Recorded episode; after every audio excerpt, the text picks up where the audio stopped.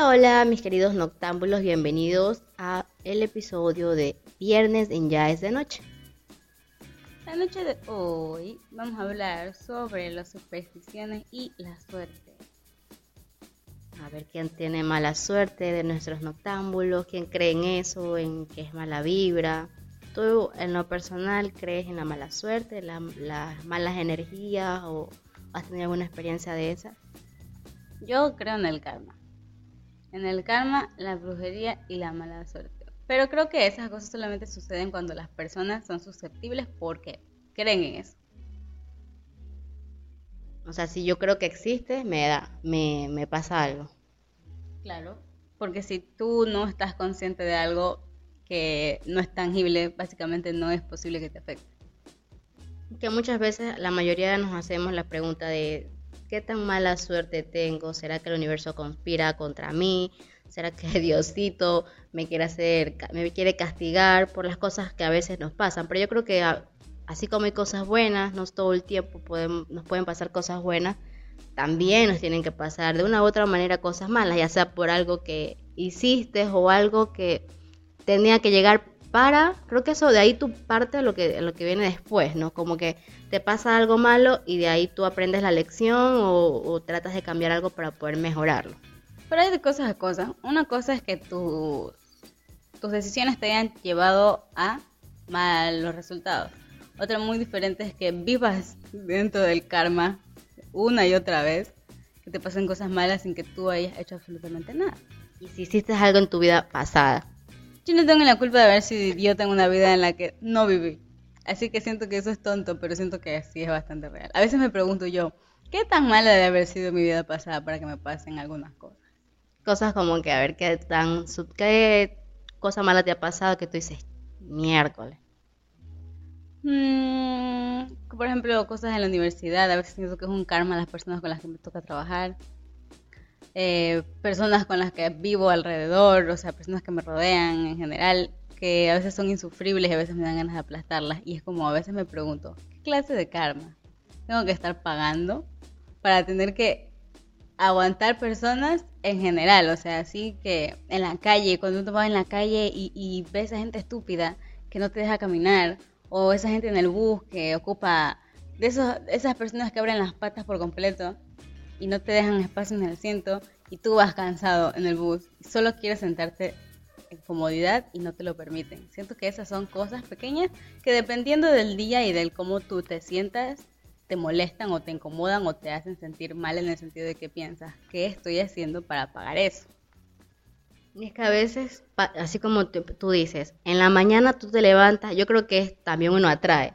Porque, por ejemplo, a mí me ha pasado que a veces yo me levanto de la manera más positiva y, ese día me pasan cosas buenas y todo va bien. Pero así hay días que me levanto estresada, que me levanto con ganas de que, o sea, ay no, este día va a ser malo. Y me pasan muchas cosas malas, aparte de la torpeza que ya de por ende tengo, eh, me puede pasar muchas malas experiencias en el día. Entonces, si tú te levantas eh, con el pie izquierdo, como suelen decir, puede ser que el resto del día te vaya mal, dependiendo también de la clase de, energía que, que tú tengas. Hay personas que son demasiado positivas todos los días. Personas que se levantan positivas, yo no sé, yo no puedo. Pero hay personas que se levantan positivas todos los días y dicen, suelen decir que les va bien siempre. Yo digo que las personas que son así, o sea, digo que la ignorancia es la felicidad. Entre menos sabe o menos es consciente la persona de ciertas cosas, por lo general es más contento, en el sentido de que razona menos y vive más en el presente sin preocuparse demasiado por las cosas que están a alrededor. Entonces yo digo, la ignorancia es felicidad. Entre más ignorante eres, más feliz. Por eso los niños son felices, ¿no? Tú ves a los niños porque no están preocupados de las deudas, de, de nada, del trabajar, del, del estudio Porque hacía no tan lo- gravedad. Porque no lo saben, porque en cambio tú ves el contraste de, digamos, niños en posiciones económicas normales, familias medias altas o en estado medio, lo que sea, económicamente hablando, que no tienen la conciencia de que tienen que estar, lo que pasa con cómo llega la comida y qué se hace con el dinero y todas esas cosas. En cambio, cuando tú ves niños en la calle, genuinamente se ven tristes, porque ellos viven con el saber de que están teniendo una mala vida, de que el... el La el- responsabilidad de que tienen que llevar dinero a la tienen que llevar dinero a la casa, tienen que ayudar a la familia o viven en constante maltrato y son conscientes de cosas que los niños no deberían. Claro, y, es así como tú dices, la ignorancia te hace feliz. O sea, si tú no desconoces el tema de lo que está pasando, te hace más feliz. Pasa también con lo ahorita en la, en la, en la que estamos viviendo. Si tú no ves las noticias al día a día, te estresas menos. No sufres, porque al inicio de toda la situación creo que todos pasábamos pegados al televisor queriendo saber lo que pasaba. Pero pasábamos estresados, amargados, enfermos, porque nos enfermábamos al solo ver las noticias, ya nos imaginábamos lo peor, todos decíamos que estaba mal, pero ya dijimos, no, ya no vamos a ver más y como que nos sentimos mejor. Empezamos a reírnos más, empezamos a ignorar un poco lo que estaba pasando afuera para poder mejorar tanto nuestra, este, nuestra emoción, nuestra, ay, me van las palabras, nuestra estado emocional y asimismo de salud. Sí, por, ejemplo, nunca he entendido por qué al mediodía la gente decide ver las noticias y comer al mismo tiempo. Siento que esa es la razón por la que cuando tú comes al mediodía después te sientes tan cansado porque te bombardeas con tanta información negativa que pasan en las noticias.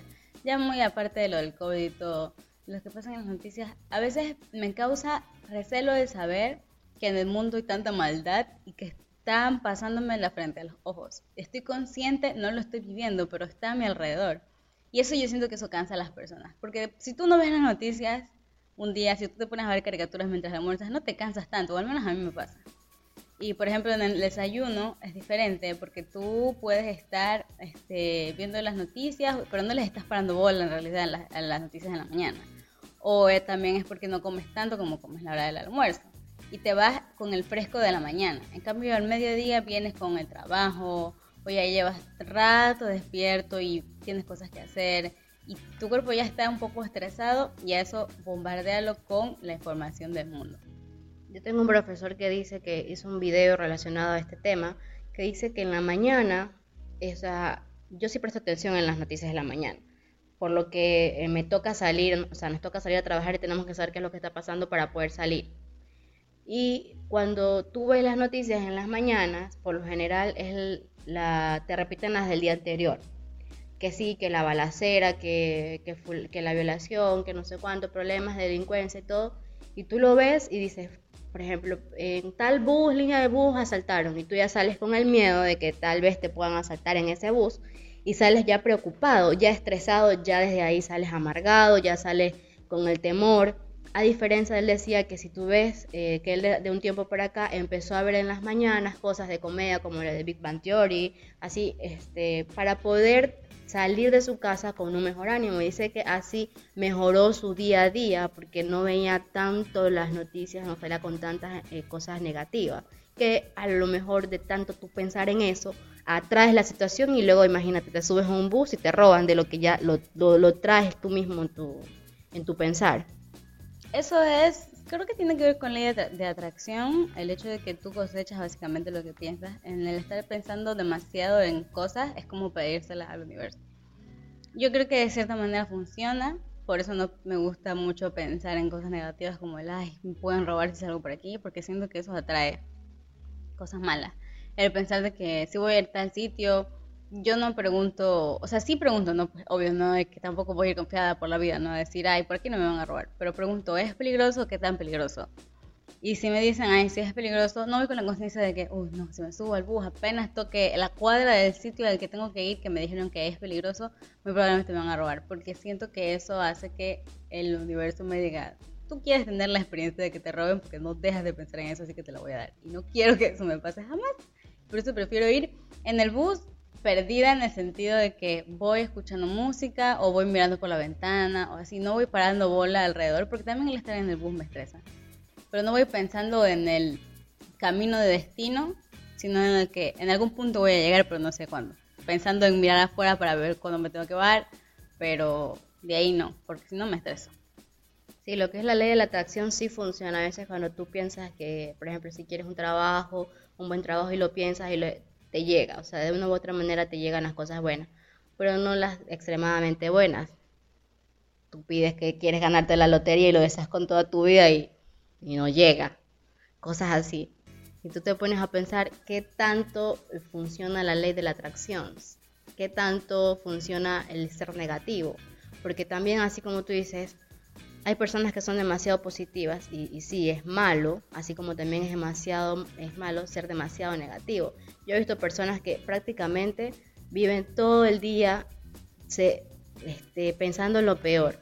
Llegan hasta en su horario de trabajo a hablar de todo lo malo, de, que eh, si se levantaron de la cama, que se cayeron, que se les cayó la comida, que el hijo, no, o sea, todo llegan y, y no saben separar porque yo, por ejemplo, sé separar las cosas, los problemas de la casa no los llevo al trabajo, pero hay personas que llegan a contarte todo lo malo y de una u otra manera tú resientes eso, o sea, tú te quedas con eso de lo que te está contando y ya si tú vas de buen humor, esa persona te cuenta algo negativo y todo lo que tú llevas positivo se te va.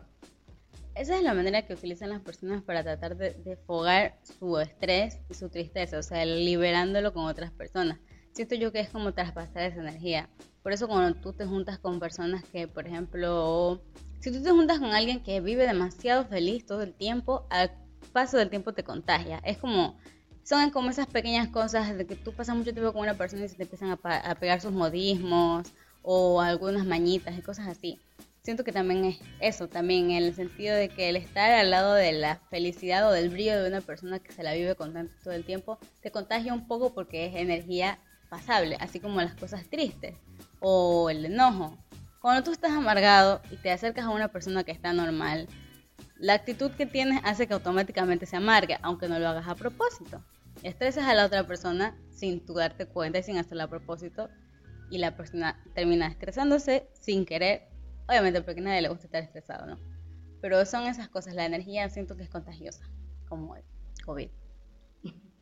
Por ejemplo, hay gente que dice, no, es que yo no tengo mala suerte, es que a mí alguien me está haciendo este, brujería. ¿Tú crees en la brujería? Claro que sí. Yo creo que hay personas que tienen la maldad de pensar que con el poder de la mente pueden hacerle daño a otras personas porque físicamente no se atreven a hacerlo. O por envidia o por lo que sea. El que tú le tengas envidia a una persona siento que también le da malas energías. El que tú convivas con una persona que te tiene envidia, tarde o temprano te hace como que te frustra en ciertas cosas. Gente copiona o gente envidiosa o así. Esas cosas se pasan y esas cosas terminan haciéndote daño. Y a veces no es a propósito, porque nadie tiene envidia de los demás a propósito. Y nadie copia a propósito. Al menos algunas personas no lo hacen de manera consciente. Pero inevitablemente eso es algo que te trae cosas negativas. Yo no creo que tú, digamos, estés con una persona que inevitablemente quiere que tú, qué sé yo, que estés cerca de ti ya quieres que esté, digamos, en el trabajo, tienes una compañera que le gusta estar contigo y luego tú le cuentas que te van a dar un ascenso y lo que sea. Y ahí empieza como que, ay, o sea, él te felicita, pero no quiere que te den el ascenso. No quiere que tú te vayas porque quiere estar contigo. Entonces, inevitablemente e indirectamente, esa vibra de la felicidad, de la felicitación hipócrita del, ay, qué bueno que te dar el ascenso, te felicito. Eso es falso te pasa esa energía del no quiero que avance, quiero que se quede aquí conmigo. Y no lo hace por mala persona, es egoísta, pero no de ese egoísmo, egoísmo, malo, sino es egoísmo ignorante. Claro, es que hay, hay personas que, por ejemplo, la envidia llega tal que suelen hasta copiar todo lo que tú haces. Suelen hacer, a veces yo digo, hay sus límites, ¿no? Porque si a ti te va bien y tú ves que la persona le va bien, y tú a veces dices, quiero a esa persona como ejemplo, ¿verdad? Y tú dices, ok, vamos a, voy a ser como esa persona, voy a tratar de seguir lo que hace para poder que me vaya bien también. Pero luego están los extremistas que tú le cuentas, hoy día me compré esta blusa y al siguiente día la carga pues, porque se compró una igual. O hoy día me desayuné tal cosa y al otro día va y lo hace. O sea, como está pendiente de las redes sociales, de todo lo que tú haces, al siguiente día lo sube, o sea, cuentas las mismas historias que tú le cuentas y tú te quedas así como, ya, algunas veces te conté eso y se vuelve a repetir y tú de una u otra manera indirectamente tú empiezas a alejar a esa persona porque sientes como que absorbe demasiado de ti.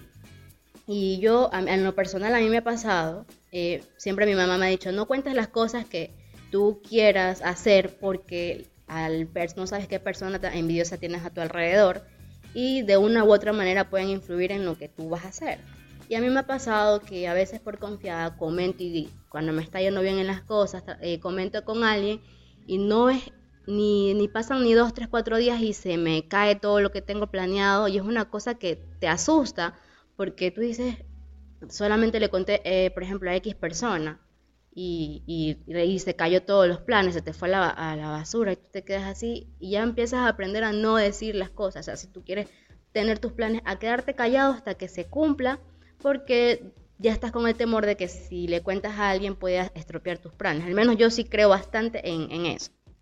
También es la situación de que a veces son esas personas que te admiran eh, y quieren tener ese, ese, esa parte de ti con ellos. Como que quieren ser una pequeña versión de ti.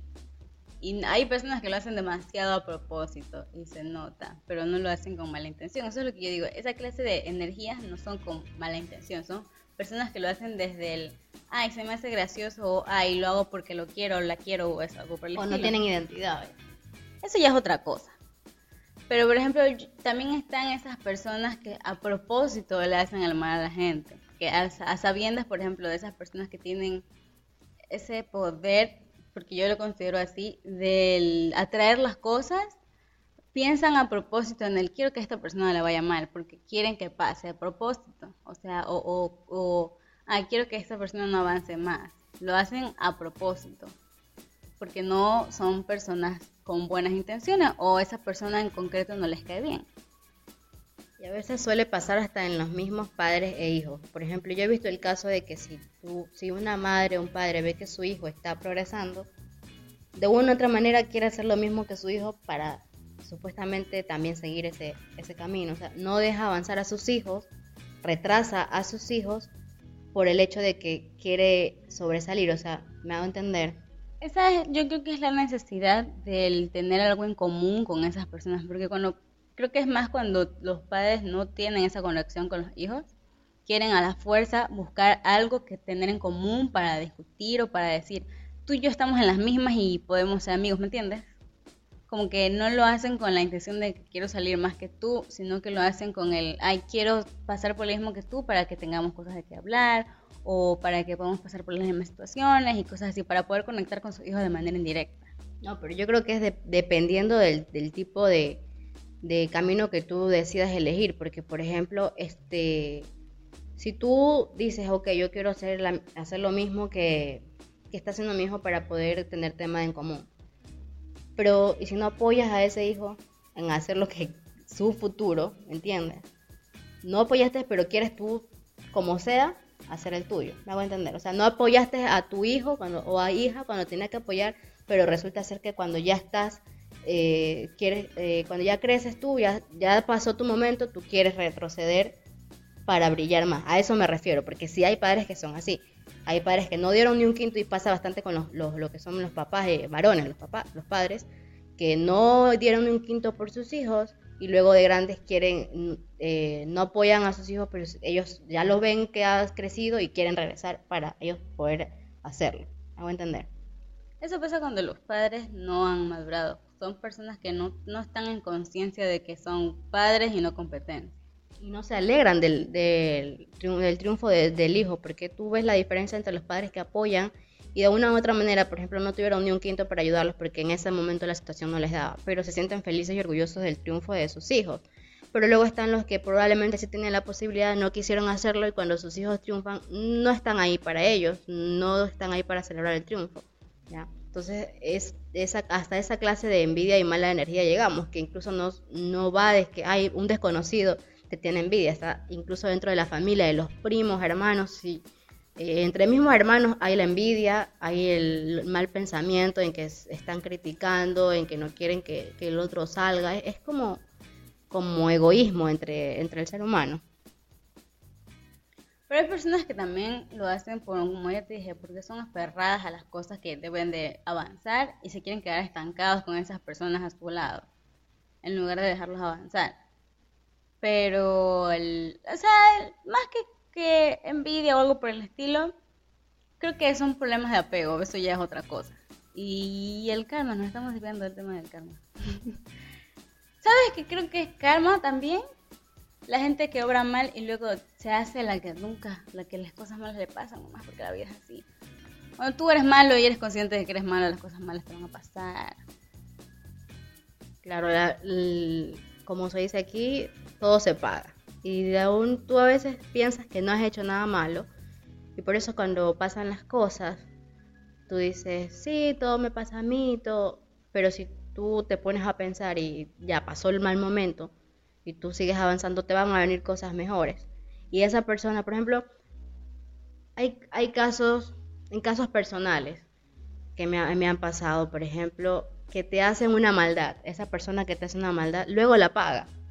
Tú te das cuenta de una u otra manera. Personas que por lo general hacen un hueco a al, al, futuro de tal persona, ¿verdad? Tú tienen el poder de, de, sacarte de cualquier situación, de ya sea un empleo, ya sea un eh, algún algo futuro que tengas planes, ¿cierto? Tienen el poder de hacerlo porque ya saben tus planes, como yo te digo, tú les cuentas tus planes y ya saben lo que tienes. Entonces, la maldad les da para poder aprovecharse de ese poder y poder decir, ay no, entonces no lo vas a lograr. Para este, yo me voy a encargar de que tú no logres lo que tienes por hacer. Y llegan y lo hacen. Pero como tú tienes la mente tranquila y tú sabes que tú no, no has hecho nada malo y tú vas a poder seguir adelante, tú dices, ok, te aguantas, te, pasó lo que pasó y dices, continuemos. Pero esa persona que te hizo el mal, la va a pagar tarde o temprano con cualquier otra cosa. Y esas son las personas que, por ejemplo, si Dios no quiere, les pasa algo a los hijos, al marido, a, la mujer o, X, se lamentan y dicen, ¿por qué? ¿Por qué me pasó esta desgracia? Pierden todo de la noche a la mañana, no saben supuestamente qué pasó. Y tienen que dar un paso atrás, voltear y ver cuántas personas pisotearon en el camino para poder estar donde están y tener el mal que les, va, les está pasando. Sí, y también yo creo que esas personas forman parte de, como quien dice, un plan más grande, como que son el castigo del castigo. Le hacen mal a personas que eventualmente van a agradecer ese mal porque de alguna u otra manera les ayudó. Pero ellos están haciendo eso porque alguien les hizo mal y en lugar de aprenderlo de manera correcta, lo, lo tergiversaron y en lugar de hacer lo contrario a lo que les pasó, prefieren hacer la misma maldad que les sucedió. No sé si me explico. Sí, seguir el mismo círculo vicioso. No, no decir, no, a mí me hicieron este daño, yo lo voy a, cambiar. No, sino que se aferran a eso y quieren seguir haciendo el daño y quieren seguir haciendo el daño porque sienten que de esa manera como que están más arriba, como que se sienten más poderosos porque, no sé, que ese tipo de personas debería ir a terapia porque siento como que se, se agarran de eso para decir yo puedo hacer esto, yo le puedo hacer daño a fulano, yo puedo hacerle daño a fulano. Y luego cuando ya necesitan de personas a su lado por la desgracia, porque todos pasamos por alguna desgracia y nos damos cuenta que hay personas que cuando les pasa algo malo tienen alguien a su lado que los apoya, les dice sigue adelante. Y esas personas que realizan el mal no tienen a nadie. Llega ese momento y tú dices, ay, esa persona está sola. No, no está sola porque sí, porque tiene mala, mala gente a su lado. Está sola porque en un momento fue mala persona, y en los momentos malos, ¿quién va a estar con una persona que fue mala? También creo que el karma le llega a las personas que son mal agradecidas, esas personas que dicen yo hice solo, yo hice todo, yo escalé solo, es que, pero en realidad lo que hicieron fue valerse de muchas otras personas para llegar a donde están y se les olvida. O sea, y esas personas que luego la otra persona les dice, yo en algún momento te hice un favor y se hacen los desentendidos, como que nunca pasó. Y no digo que los favores deben de cobrarse, ¿no? porque uno hace, la gente hace favores sin pensar en lo que lo va a recibir a cambio. Pero hay personas que se, se como que se elevan, como que el pedir favores y el agarrar cosas de la gente sin dar cosas a cambio los eleva y los sube a las nubes y ahí se creen los dueños del mundo y nunca nadie los ayudó y todos lo hicieron solos y, y, tal, pero en realidad se valieron de muchísimas personas para llegar a donde están y no lo reconocen. Y esas son las personas que cuando caen se dan el golpe de entender que ciertamente no estuvieron avanzando solos. Que al momento de alejar esas cosas que te dieron ayuda, al momento de caerte no tienes que te sostenga. Porque fuiste mal agradecido en el momento. O sea, yo digo que siempre hay que ser agradecido con todo y con todo el mundo. Porque inevitablemente todos te terminan dando en algún momento. Un amigo, un desconocido, hasta los desconocidos en la calle, la persona que te cedió el asiento del bus para que tú vayas sentado, eso te hizo un favor. Y en algún punto así sea indirectamente se lo vas a pagar, aunque no quieras y aunque no lo hagas a propósito. Y hay personas que se inhiben de ayudar a otras personas que los ayudaron de una manera muy egoísta. Yo no entiendo por qué las personas hacen eso. O sea, no sé si me estoy dando a explicar, pero es de esas personas que, digamos, fulanita ayudó a fulanito, ¿ya? Entonces, fulanito, fulanita necesitaba ayuda. Entonces, fulanito le podía dar esa ayuda, pero no lo hizo. A conciencia de que le podía ayudar a salvar su vida, por ejemplo. necesitaba un riñón y fulanito tenía tres y le pudo haber dado ese que le sobraba, pero no se lo quiso dar a propósito porque fue egoísta y mal agradecido. Al final del día, fulanito se va a caer de cabeza y se va a dar cuenta de que su vida es una mentira, de que no es la persona que pensó que era y que al final todos los favores que agarró de las personas y que simplemente utilizó no están ahí para siempre. Y es que también no solamente el favor, por ejemplo, si tú le haces un favor a alguien, puede ser que no se lo devuelvas a esa misma persona, sino que se lo deja a otra. Por ejemplo, hay el caso de las que entran al trabajo, ¿verdad? Eh, con palanca de otro. ¿Cierto? Y ya están ahí palanqueados. Y tienen la posibilidad de poder ayudar a alguien más a crecer. Pero como son esas personas que no les gusta el progreso, que no entiendo por qué, porque cuando tú tienes un ambiente en el que todos pueden progresar, de una u otra manera se convierte en un, en un ambiente laboral sano. Pero ya llegando ahí, ya no quieren extender la mano a nadie más y prefieren mil veces que se queden, salgan del trabajo o entre X personas el, íntimo para poder subir el puesto. Pese a que las personas que están abajo merecen con todo su sacrificio que lo han hecho y no se dan cuenta que a ellos de alguna u otra manera empezaron desde abajo y les dieron la mano para poder ir subiendo. Entonces yo no comprendo cómo existe eh, esas personas llegan a, subir de puesto en puesto de, de esa manera. Pero de ahí parte a que luego, como tú dices, el karma, llega un momento en que ya no los necesitan y los botan como al perro y van a otra parte y resulta que la fulanita que no ayudó está en un cargo mayor y ya no, y no, les, no le da la mano. Y luego dice, ay, este, ese es egoísta. Y resulta que si tú si mira el pasado, algo hizo, algo hizo mal. Siento que lo de los favores es bastante delicado porque eso de que tú le pidas un favor a una persona, jamás es sencillo pedirle nada a nadie. Nunca. Y la persona que te lo niega, sabiendo que puede hacerlo, es muy egoísta. Hay situaciones en las que o te dicen, sí, sí, sí, sí, sí, te lo voy a hacer, te voy a hacer el favor. Y la persona que lo necesita se confía. Y luego se estrella con el hecho de que esa persona al final no le quiso hacer el favor, solamente porque no se le dio la gana. Esas son personas que el karma tarde o temprano los va a castigar. Y son esas personas que luego se van a preguntar, ¿qué clase de karma estoy pagando? ¿Qué he hecho yo en vidas futuras? O o, también hay personas que se hacen las desentendidas, que saben que han hecho cosas malas. Se hacen las que, ay, no, soy la, persona, la mejor persona del mundo, voy a la iglesia todos los fines de semana y soy, Dios me ama y, yo doy el diezmo y ese es el favor que le hago al universo y nada me sale bien. Es porque no están obrando bien.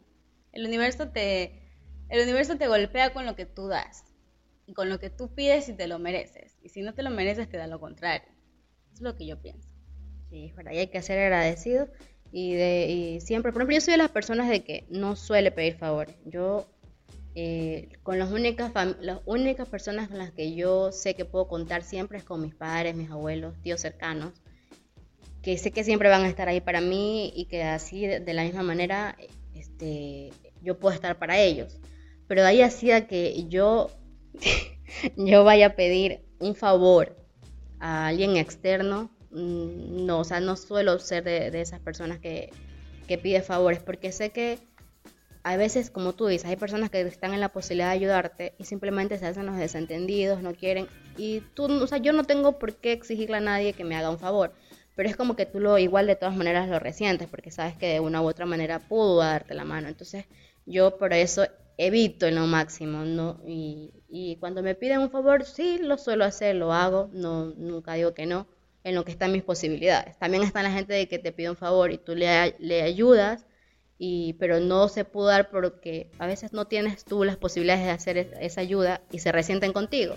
Entonces por eso es mejor yo evito ese tema. O sea, yo prefiero vérmelas, arreglármelas yo sola, pero estar pidiendo favores no. Yo creo que las cosas que, o sea, el pensamiento es mágico, considero. No sé si estoy loca o son cosas de gente que se droga. No me drogo. Pero ajá, hay algo que se llama, a ver, es la ley del 369, que es algo así como la ley de atracción, pero bajo una no es una tesis, es una teoría de Tesla, el señor ese de la energía.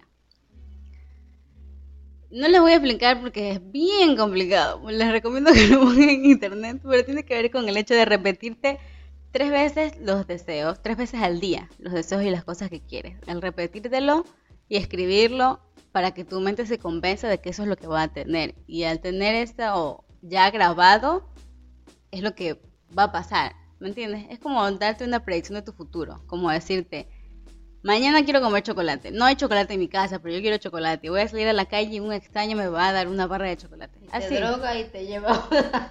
no. Qué raro que alguien en la calle te dé un chocolate. Hay gente que da muestras gratis cuando vas al supermercado pero un señor así whatever en la calle. No dije, no, no, no dije un señor. No, se no acepten dulces chocolates en la calle, por favor, los pueden drogar y se los pueden llevar. ¿Qué clase de consejo le das a la juventud? Para empezar aquí no hay niños. La juventud, niños, lo que sea. No, por ejemplo, puede que tú ese día en la mañana salgas a hacer la compra del mercado y estés en el súper y esté ahí parada una señora que esté dando muestras gratis de chocolate con algo. Ah, ya. Ya, esa clase de cosas. No es que te va a pasar literal, no es como que vas a pensar, ese es el problema. No tienes que pensar que las cosas te van a pasar de manera literal. No es que tú piensas, ay, voy a ser millonaria y se te va a cumplir porque te va a caer el millón de dólares aquí, sino que van a pasar cosas, este, pequeñas cositas que van a hacer que te acerques a esa meta. La pobreza te ayuda a utilizar eso para el bien. Por ejemplo, si tú piensas en la noche anterior en que tienes que llegar temprano a tu trabajo y necesitas que el bus pase temprano, te lo mentalizas y alcanzas el bus y llegas temprano a tu trabajo. Ah. Así utilizas en la pobreza la regla de tres. Ah, pero lo haces para salir de la pobreza. Ajá. Pero un millón de dólares no me da nada mal que un señor me lo dé en la calle. Qué miedo que un señor se te... Eso es 10 veces más peligroso que recibir chocolate. Ah, no sé. El señor no te va a dar ese millón de dólares por nada. Pero lo tendré. Me servirá más que un chocolate. Mentira, tú no sabes si este chocolate sea el chocolate que te haga abrir la mente del tercer ojo y descubras todo con la droga. Claro, claro que sí. El, de eso. el esoterismo se trata de eso, de abrir el tercer ojo y abrir el universo. Y ¿Te imaginas en esta frente los ojos van a ser muy grandes. Uno de tus ojos no cabe en tu frente. ¿Qué otra cosa iba a decir? Ah, ya, hay ciertas cosas que según la religión o, no sé, las cosas que la gente piense con respecto a la ley de atracción y todas esas cosas que trae el universo de manera mágica y misteriosa. Por ejemplo, en la, no sé si, no, no es en la religión Wicca, pero es en las cosas que tienen que ver con brujería blanca, o sea, brujería blanca. Sí, brujería, blanca. No, no es brujería, es magia, no brujería. ¿Cuál es la brujería, blanca? Se dice, se dice magia. Magia negra y blanca. Ya. La magia blanca es la que no le hace daño a nadie. Y hay un ejercicio de proyección, eso, que se llama sigilos. Ya, un sigilo es un a ver, es tú proyectando lo que quieres. Es algo que se hace a mano. Escribes una frase que tiene que ver con una afirmación. Yo quiero, yo puedo, yo tengo, yo soy. Algo así. Tiene que ser una afirmación. Escribes la frase, eliminas las vocales, luego eliminas las letras que están repetidas y luego esas letras que te quedan las usas para hacer un símbolo. Todas las letras, o no todas, las, las decoras como tú quieras. ¿Ya? Luego tienes que memorizarlo y tienes que activarlo. Lo activas entrando como que a un nivel de conciencia súper raro. De esas veces que tú te quedas en blanco. Digamos que estás, qué sé yo. Ahorita. Ajá, algo así. Y en ese momento que te das cuenta de que estás en blanco, agarras y miras el papel y se activa. Hay otras maneras de activarlo de las que no voy a hablar. Marihuana. No. No. ya, y eso se supone que tu cerebro lo mentaliza y lo recuerda. Recuerda el símbolo y sabe lo que es, ¿ya? Se queda en tu cabeza porque tú lo hiciste. Ahorita hay que hacerlo. ¿Y qué hace el beneficio? Lo que sea que tú escribas ahí, va a haber un proceso en el que se... Va a haber un proceso en el que se te va a cumplir. Ahora, esas cosas tienen también cosas negativas. Si tú... Y pum, mil dólares para pagar. No, él no, es, no son, te llega lo que tú pides. Si tú pides mil dólares, te van a llegar mil dólares, pero es el cómo te llegan. Puede ser que, qué sé yo, que algo le pase a alguien que tú conoces y esos mil dólares de toques, tú los agarras de inmunización o algo por el estilo, de algo malo, ¿me entiendes? Puedes venir de algo malo. Pero depende tú del cómo lo estés proyectando. Si tú lo quieres ahorita, pero para allá, para allá, para allá no te va a pasar. Porque son cosas que te requieren de un proceso. Si tú estás ahorita encerrada en tu casa en medio de la pandemia, sin hacer absolutamente nada, y pides un millón de dólares, no va a pasar nada porque es casi imposible que un billete de la lotería, por ejemplo... Si metieran un ladrillo con mil dólares por la ventana. No creo que hagan eso. Muy probablemente, ah, eso sería malo, porque probablemente algún drogadicto lo lanzó y van a venir y luego van a venir a cobrártelo. Señor drogadicto. Y vas a morir. ¿Por qué? Por pedir dinero. ok, solo voy a pedir por ejemplo, puedes pedir intenciones como conseguir un nuevo trabajo o que mañana salga el sol, cosas pequeñas, así. Y son cosas que funcionan. O sea, porque es cosas que tu cerebro trae, atrae con el karma y el universo. Yo lo digo de esa manera. Es como las cábalas a fin de año. Por ejemplo, yo sí creo en las cábalas. Eso, exacto. Eso, a eso, es igual a eso. Como cuando tú te pones las 12 uvas en la boca o agarras la maleta y vas a dar. Por... Exactamente. Hubo un año que me fue como al perro así, literal no fue mal, mal, fue el año 2016, fue el peor año que nos pudo pasar. Perdimos el trabajo mi esposo y yo, los dos. Fue una cosa de locos, o sea, teníamos que pagar un alquiler de 280 mensual y no sabíamos cómo íbamos a hacer. Yo dije, este año fue el peor de todos, lo quemamos. Hicimos en un papel todo lo malo que nos había pasado. Todo, todo, todo lo malo y lo que no queríamos repetir y lo quemamos junto con el año 2016. Y parece mentira, pero el siguiente año, ni bien iniciaba el año, ya mi esposo consiguió un buen trabajo que hasta ahora lo mantiene. Y, y todo fue así, todo empezó a irnos bien, nos cambiamos de casa, o sea, a manera de, de, de, así. Son tus proposiciones y tus intenciones. Si lo que tú quieres es algo bueno que te va a traer algo bueno el futuro y no es demasiado ambicioso en el sentido de llegar a ser, puede llegar a ser egoísta,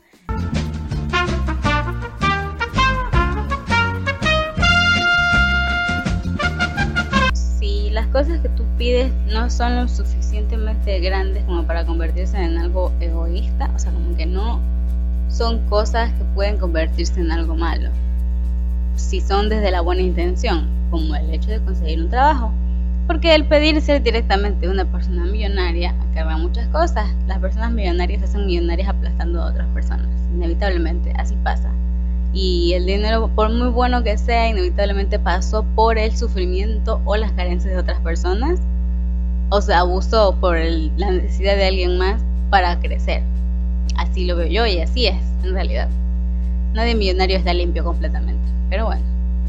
Y eso es algo que es karmático, a fin de cuentas. Entonces, si tú pides ser millonario, no te lo va a dar el universo si eres una persona de buenas intenciones, porque no es muy buen intencionado de ser millonario.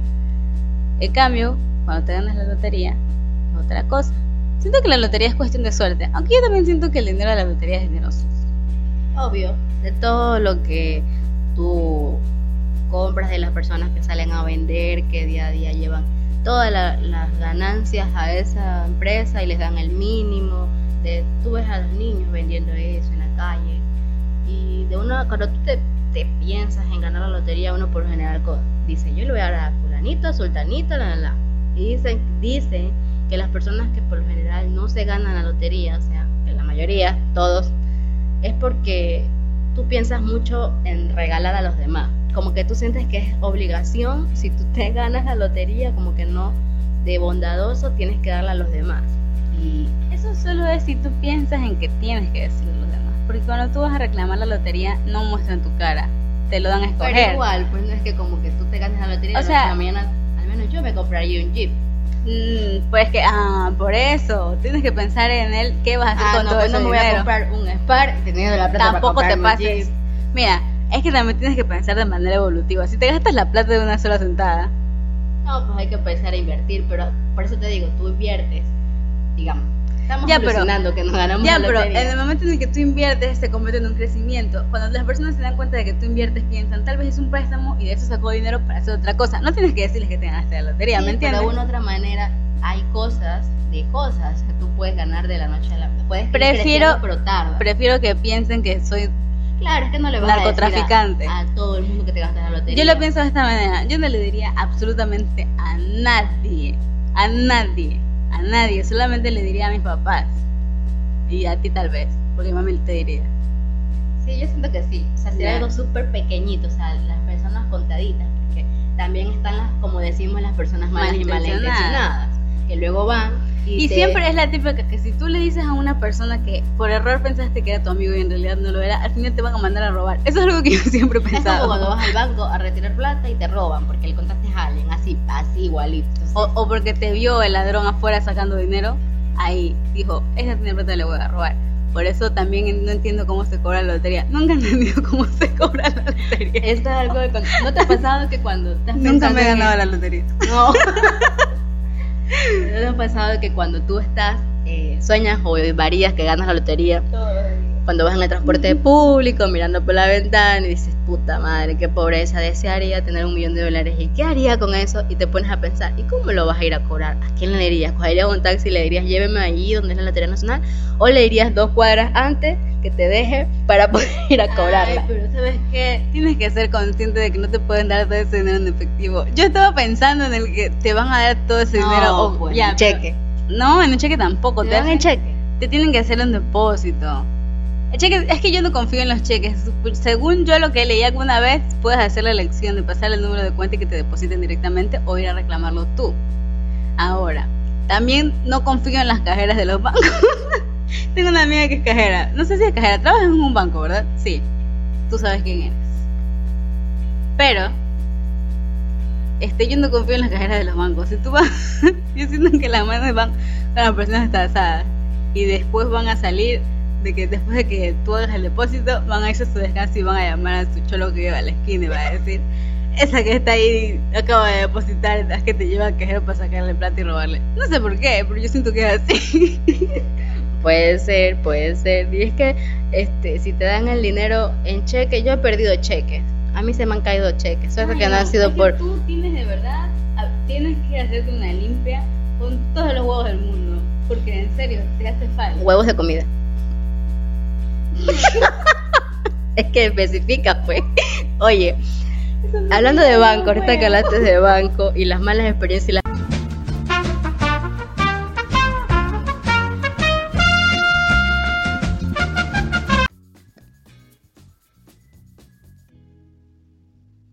Aquí con mi hermanita con frío. Estábamos hablando del, hablando de los bancos, de las malas, de eso, de que uno tiene mala suerte o si es algo que pasa con el y la cámara nos traicionó tres veces esta es la tercera vez que tratamos de grabar esto y tengo parte- frío es el karma es el diablo que, que ¿Qué hicimos? No. No me terminaste de dejar de hablar de los sigilos porque empezamos a hablar de otra cosa. Al final el sigilo lo tienes, tienes que hacerte de él, tienes que olvidarte de él. Porque si no, tu cerebro va a estar pensando en eso y no funciona. Entonces, o los botas en un sitio donde nunca más lo vayas a ver o lo quemas. Mm. Yo los que he hecho, los he, no sé. En algún Oh. sitio los boté. Mira, así funciona. Así funciona. Hay que intentarlo. Busquen sobre los... Déjame aquí que luego no me escucha. Busquen sobre los sigilos. Eso. Para que les empiece a salir las cosas bien. Y mente positiva, no tan positiva. A veces creo que es bueno que uno tenga un poco de pensar de que algo Es puede que pasar. Hay que, mantener con, hay que mantenerse con los pies sobre la tierra, porque tampoco las cosas son de color de rosa todo siempre. Entonces es imposible que, al menos de que realmente estés poco consciente de lo que hay a tu alrededor, siendo un adulto ya. O que seas como Eugene de Arnold, así de que naciste. Bueno, yo nací un 13, entonces creo que. Nunca había caído en cuenta en eso. Y me ha, me ha caído cumpleaños de martes 13. A veces me olvido. Y esos días me dan ganas de. a veces me dan ganas de, de no salir cuando me cae así, pum, martes 13. Yo sí creo en, Eh, no, estás en el 2017. Estaba buscando algo. El peor año. Yo creo que este año ni se va a poder quemar. 13 cae domingo. Uh, Y así, ¿Cuándo vas a poder salir? esperemos que aquí a diciembre ya podamos salir. Dijeron mediados de 2021. Pues bueno, entonces, yo sí creo en lo de la mala suerte y eso, un poco combinado con la torpeza mía. Es un, como un sub y baja de, de cosas. Por ejemplo, una vez me pasó, y fue muy gracioso, este, íbamos por la Tarazana. Antes había un hueco como así de alto, una zanja, y si llovía se inundaba todo eso. Iba mi, mi esposo en ese tiempo, mi enamorado, y mi cuñada. Y pas- fuimos a mi casa, fuimos a ver unas cosas y luego nos fuimos, ¿no? Y cuando en el transcurso comenzó una lluvia horrible. Y cuando estábamos pasando por ahí, él pasa y no se cae. Y nosotras nos fuimos las dos a ese hueco que nos tapó hasta la cintura. Es lo que tú no sabías, que el que te hace brujería es ese man. ¿Has escuchado eso de que, mi amor, tú has estado en mis malos momentos, en todo lo que me ha pasado malo? Ay, sí, que tierna, ya lárgate. Así. Así no es. Así es. Es, tú has estado en, mis, en las buenas y en las malas, más en las malas. Sí, es cierto, siempre he estado contigo. Me traes mala suerte. Solo dicen las malas. No, dicen las buenas. A ver, búscalo ahí. Ay, carajo. Solo ya, sigue hablando. Y se te olvida. No, yo no fui. El karma. Y bueno, y así con el karma y las cosas malas y todo eso que pasa en este mundo. Imagínense qué tanta cosa mala tenemos que haber hecho todos para que estemos pasando por este encierro. Ya como siete meses de encierro. Siento que algún día. ¿Qué se me pegas con el micrófono? Siento que. El sueño. Es agresión. Siento que algún día el karma va a ser. Va a llegar al punto en el que vamos a. Ya no vamos a poder respirar aquí. Por muchas razones. Yo estoy 100% febrilmente consciente de que va a llegar a un punto en el que todo el piso va a estar lleno de gente enterrada y vamos a tener que estar viviendo por encima de la gente muerta en el suelo. Siento que eso va a ser un karma por la sobrepoblación. Pero sí, ya tenemos viviendo indios abajo. Aquí puede haber enterrado un indio o alguien que mataron y enterraron y luego construyeron. Y eso puede ser lo que en las madrugadas hace ruido. Eso es tu hijo, que se ríe solo y se cae de la cama. Me da miedo. Y los vecinos. Los vecinos son raros, los vecinos a veces se ponen a... Los vecinos son raros. Ya le hablaremos de los vecinos en otra ocasión.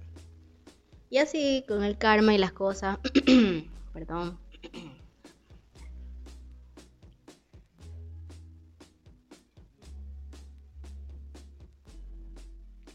Ah. Me quedé sin voz.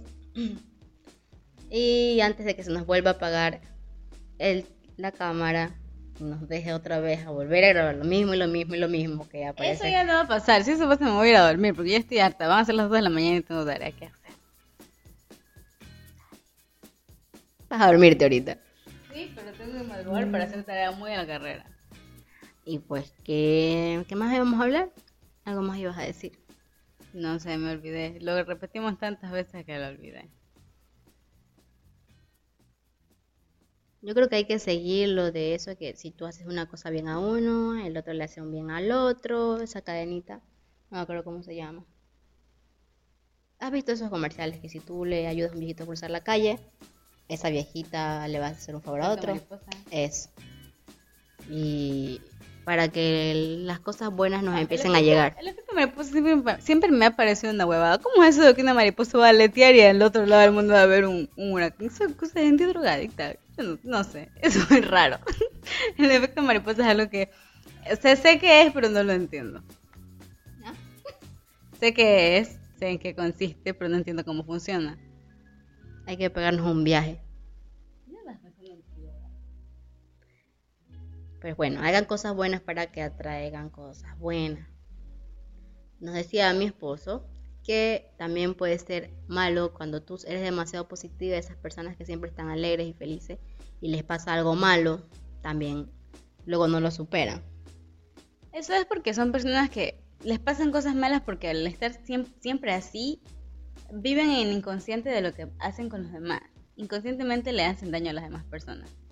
Como que en una serie que me gusta mucho, una serie animada, hay un personaje que es mi personaje favorito, es un perro. y es muy, muy, muy feliz. Y él inconscientemente amarga a las demás personas que están a su alrededor. Se divorcia cuatro veces. Tres veces se divorcia. Tiene cuatro relaciones en toda la serie. Y se divorcia tres veces porque esas mujeres con las que está se, cansan y ellas crecen y él no. Él vive siendo como que una persona de 20 años para siempre y siempre es feliz y siempre es contento y nunca es consciente de las cosas que hace, que cansan a las personas, que estresan al resto de las personas o cómo las personas maduran y todo eso. Entonces él prefiere divorciarse que solucionar los problemas y no escucha y no, no presta atención como que a su alrededor y vive en su burbuja de ignorancia de que él es feliz porque no sabe lo que está haciendo o finge que no sabe lo que hace. Pero tú crees que es malo, o sea, claro, las otras personas maduran y yo siento que si todo, o sea, siento que a veces madurar es malo. O sea, de las personas que cuando ya les, agarran los problemas y ya están preocupados, o sea, uno de niño no sufre, ¿no? O sea, no, sí sufrimos, pero me refiero cuando tienes que pagar y tienes cosas así, no te preocupas, ¿verdad? Cuando eres niño. Y cuando eres adulto, sí, y ahí vienen los problemas con el corazón, que el, el cerebro, y las personas que por lo, por lo general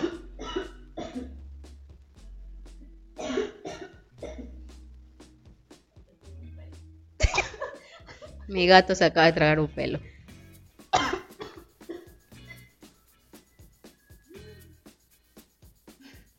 ¿Estás bien?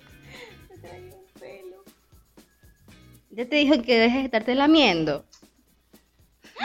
Oh, ya, las personas que por lo general eh, son más felices, así que no tienen problemas, no se están preocupando, viven más que las personas que pasan estresadas día a día, que como que se dice que maduran. Yo no sé por qué niños nos preocupamos tanto por querer crecer y querer madurar y querer tener la mayoría de edad, si cuando eres niño es lo mejor que puede pasar. Es que siempre está esa confusión entre la madurez y la amargura, porque hay personas que piensan que el madurar es quitarle la alegría a tu existencia. Y lo que es el madurar es el comprender que hay cosas que necesitan más atención que otras sin dejarte llevar por eso. Hay personas que se manejan así y por eso otras personas, o sea, hay gente que piensa que el no ver a alguien amargado todo el tiempo o no ver a alguien preocupado o ensimismado en ciertas cosas todo el tiempo es sinónimo de que no ha madurado. La madurez no se trata del vivir siempre pendiente de consciente de todo lo que te pasa a tu alrededor y que todo al final puede tener algo malo y, y pensar en el que no es que si no pago esto o si me puede... No, a veces hay que vivir con la corriente de poner en automático ciertas cosas para no pensarlas para no pensarlas demasiado, porque eso te estresa. ¿Me entiendes? yo siento que es de, por ejemplo, en el caso de las parejas, si una persona es despreocupada, de una u otra manera obliga a la otra que tiene que ser la que esté pendiente de las cosas. Y eso lo he visto en la mayoría de las parejas. Porque si son dos que son despreocupados, se los lleva la que lo trabaja. Eso es un problema de dinámica, porque no puedes darle todo el trabajo de algo a la otra persona. O sea, ahí es falta de comunicación.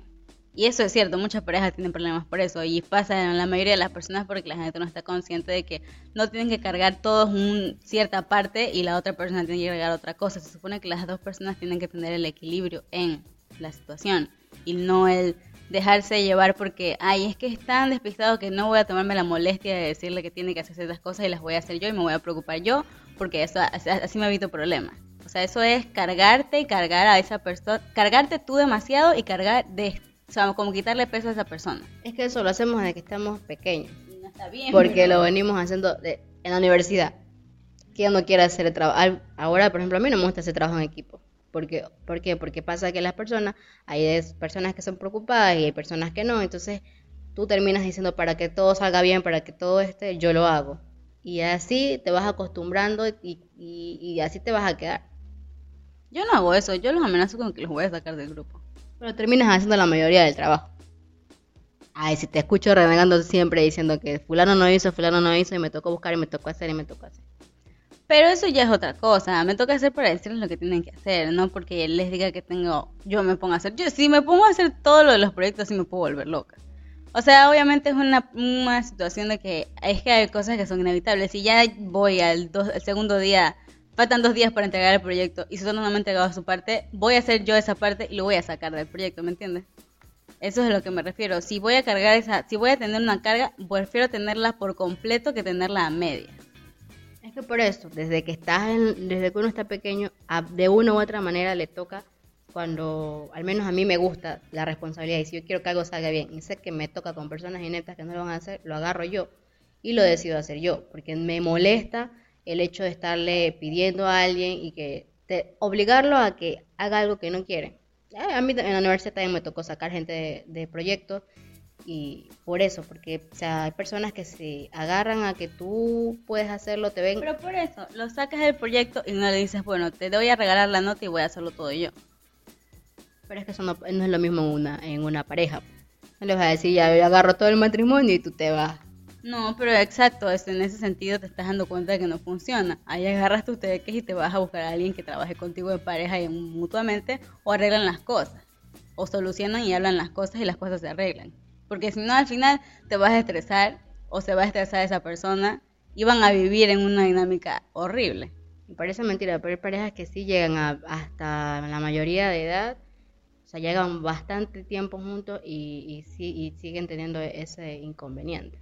Si, tú, si tú no le ves una, una solución a la situación, es, no es sencillo, pero es lo que tienes que hacer. Tienes que agarrar tus tereques y ir a otro, a otro lado y afrontar tus cosas tú solo o si eh, a largo plazo buscar otra pareja. Pero si realmente quieres que las cosas funcionen, tienes que hablar y decir, mira, yo estoy haciendo esto, esto, esto y tú no estás haciendo absolutamente nada. ¿Qué está pasando? Y ahí cambiar las cosas. Y ahí, se y ahí también existe el karma.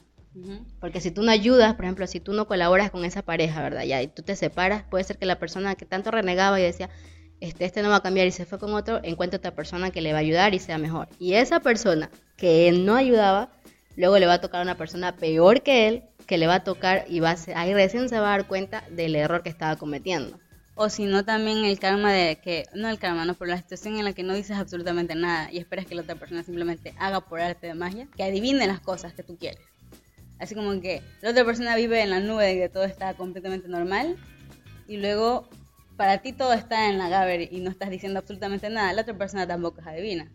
Entonces te vas a encontrar después en una situación en la que te vas a seguir encontrando con personas que van a seguir haciendo lo mismo y vas a seguir cargándote de lo mismo. Entonces lo que tienes que hacer es entrar en la dinámica de decir, yo estoy pasando por esto y tú no estás haciendo otra cosa o al menos yo no lo estoy viendo. Y si no me vas a decir, y si no vas a hacer, y si no vas a actuar, ándate a la verga.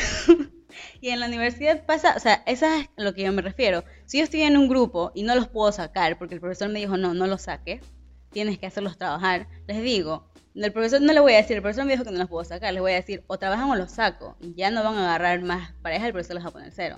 Eso es una amenaza y es una mentira, pero así la gente funciona, a presión. Si tú les dices a las personas, tienes que trabajar por esto, esto y esto, lo van a hacer. Porque tampoco puedes decir, ay, bueno, ya, te voy a regalar mi nota porque es que me desespera que seas tan inútil que no puedas hacer lo único que te toca hacer. ¿Me entiendes? Sí, me estaba recordando cuando me tocó dar una exposición y así mismo me tocó sacar el último día del día a una persona porque no hizo nada y esperaba, o sea, tras que no hizo nada, lo único que tenía que hacer era aprenderse cuatro líneas y ni eso pudo hacer. Entonces en plena exposición me tocó decir no hizo nada y tuvimos que sacarlo. Y eso también pasa en las parejas porque al final te quedas con el no estás haciendo absolutamente nada pueden estar, qué sé yo, a un paso, un día de casarse y, la, relación no funciona. Chao para siempre, porque no puedes estar en una situación en la que tú tienes que hacerlo absolutamente todo. ¿Y si es Zac Efron? Zac Efron, no hace esas cosas. Si Zac Efron pudo sacar un documental hablando de pura agua y fue exitoso, Zac Efron no tiene esas cosas. Zac Efron, si no estás mirando. Yo me puedo divorciar y mi hermana Bueno, yo sí me voy a divorciar por ti, Zac Efron. ¿De qué estábamos hablando? De Zac Efron. Y el agua. Y el agua. ¿Vieron eso? ¿Han visto esa serie documental de Zac Efron? Con la trama. No, sí, hombre, sí dice cosas interesantes. Para hacer trama.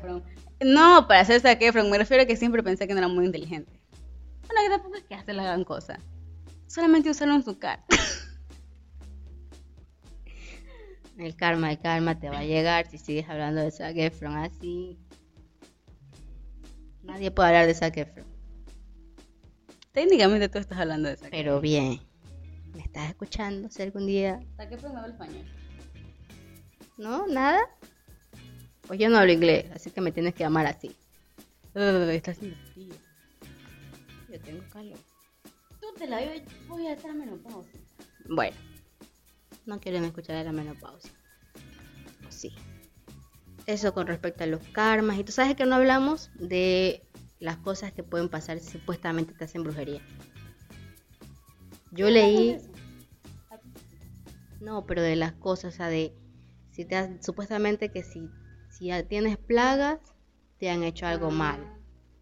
Que si, si algo se aposenta, la típica que si entra la mariposa, que si, que si te salen ciertas cosas en el cuerpo. Hay cosas que sí creo y hay cosas que no. Por ejemplo, una vez mi mami cuando estaba pequeña me dijo que cuando entraban las polillas grandes, esas negras a la casa era porque se iba a morir.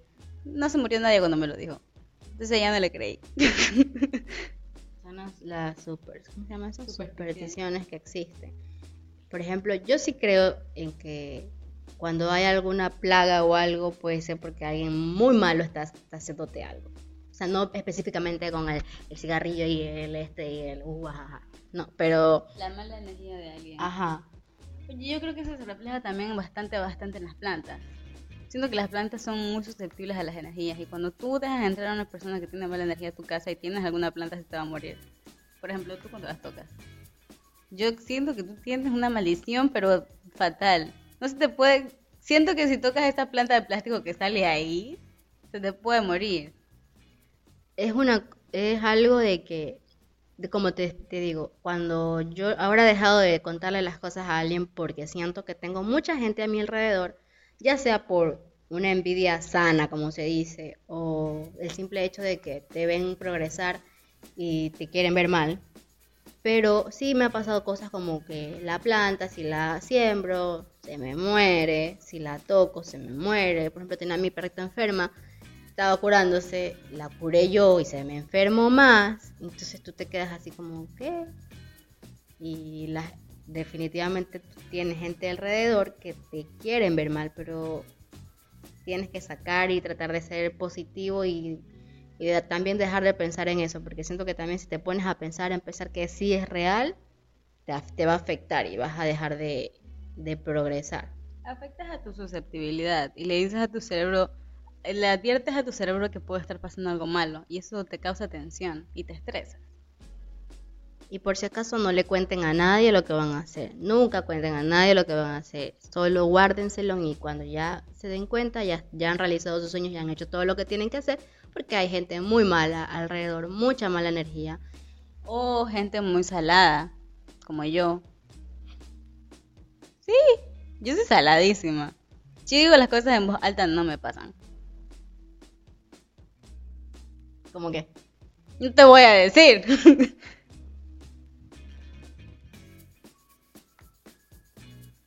Sí, por ejemplo, tengo algo que quiero hacer. Ah, por ejemplo, si tengo, voy a salir tal día, ya, digamos. Si digo en voz alta que voy a salir, el sol se pone a todo lo que da y pasa siempre. Siempre. Puede estar lloviendo a cántaros y si yo digo en voz alta voy a salir, el sol se pone de una manera espantosa. Es molesto porque me molesta el sol y caminar bajo el sol me fastidia. mañana quiero lavar la ropa, di que, va a ser, que vas a salir para que salga esa. Me tengo que reír de tu pendejada. Es que es verdad, el otro día salió a comprar. Y iba a comprar y salió un sol y todos estos días no está haciendo sol, está haciendo frío en las mañanas y está así, el sol desaparece. Y justo, y una vez que regresó de comprar, se fue el sol y ya no bueno más. Y si solamente salgo, si no aviso que voy a salir, no, el sol no sale. No sé, solamente es así, soy salada. O si no, quiero ir al cine y no sé qué, justo ese día el cine, si lo digo, si se lo digo a alguien, o si voy a salir con una persona y no hacemos planes, pero yo pienso, él, ah, voy a ir a tal parte, si le digo, vamos a tal lugar, no vamos a ir porque va a estar cerrado. Cuando el 14 de febrero de hace dos años, iba a salir con mi enamorado y con mi amiga, mi mejor amiga. Íbamos a ir a un restaurante que tenía meses queriendo ir a ver. Meses. Hace dos años, hace un año. Sí, ajá. Y eh, llegamos y yo escribí en la página de Instagram y todo y tenía que ser con reservación. Cuando yo pregunté no me dijeron que era con reservación. Y llegamos ahí y la estúpida de la caja me dijo, ¿tiene reservación? Me quedé así y le dije, yo les escribí y no me dijeron, ay, tiene que haber sido un fallo de la persona que la atendió, porque ah, puede esperar, ahí faltan 10 personas para que yo, yo no me voy a quedar aquí a esperar a que 10 personas se paren de la mesa para yo poder tener la oportunidad de sentarme. Como en las películas, cuando ves las películas y, y Así. así, pasa el billete por debajo de la mesa para que te cedan. Y me dio tanto coraje y ellos querían esperar y yo les dije, no, nos vamos aquí, nos fuimos a otro lado. Porque me, me caga esperar y fue porque lo dijimos, vamos a ir a tal lado. Si no me lo hubieran dicho y hubiera sido de sorpresa, hubiera pasado. Por ejemplo, para mi cumpleaños, también en mi cumpleaños del año pasado, este, mi amiga y mi novio me iban a organizar una sorpresa. Me enteré de la sorpresa y la sorpresa no pasó. Así. O también, por ejemplo, ¿te acuerdas cuando ibas a viajar a Esmeralda? Por lo general, siempre que vas a viajar a Esmeralda pasa algo con el bus, llega tarde o algo así. ¿Te acuerdas cuando no llegaba? Me tocó, ajá, y le tocó esperar como hora y media y hasta que me tocó hacer un, un alboroto y así como Esparta, así. Y era porque, y tenía planes, tenía que llegar temprano. Tengo mala suerte, soy salada, pero no a tu nivel, pero sí soy salada. No, yo creo que lo mío es más torpeza.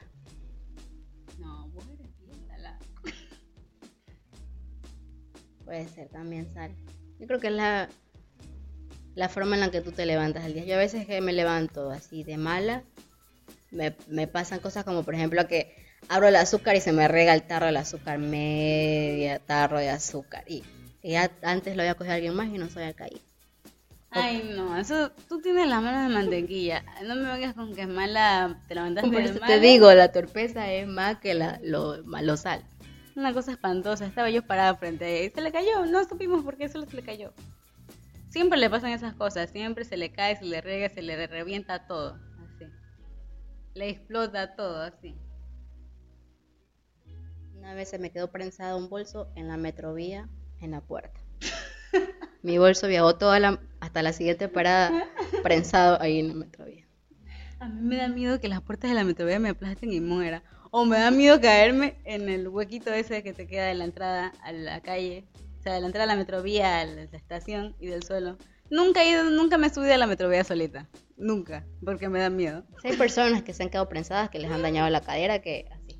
A mí, Imagínate. gracias a Dios, solo fue el bolso. Imagínate morir aplastado por la metrovía. ¡Uy, qué cholo! Sí ha pasado, sí ha pasado. Esos accidentes aquí. Y eso ha de ser karma, porque esas personas han de hacer cosas malas. ¿Qué habrás hecho tú para que ese día justo el bolso se haya quedado prensado en la puerta? Probablemente gritarle a alguien. ¿Ves? Cuando tú te amargas porque le amargaste la vida a otra persona, el día te empieza a ir mal. De entrada, cuando tú te levantas de mal humor y te desquitas ese mal humor con otras personas, las cosas te empiezan a ir mal.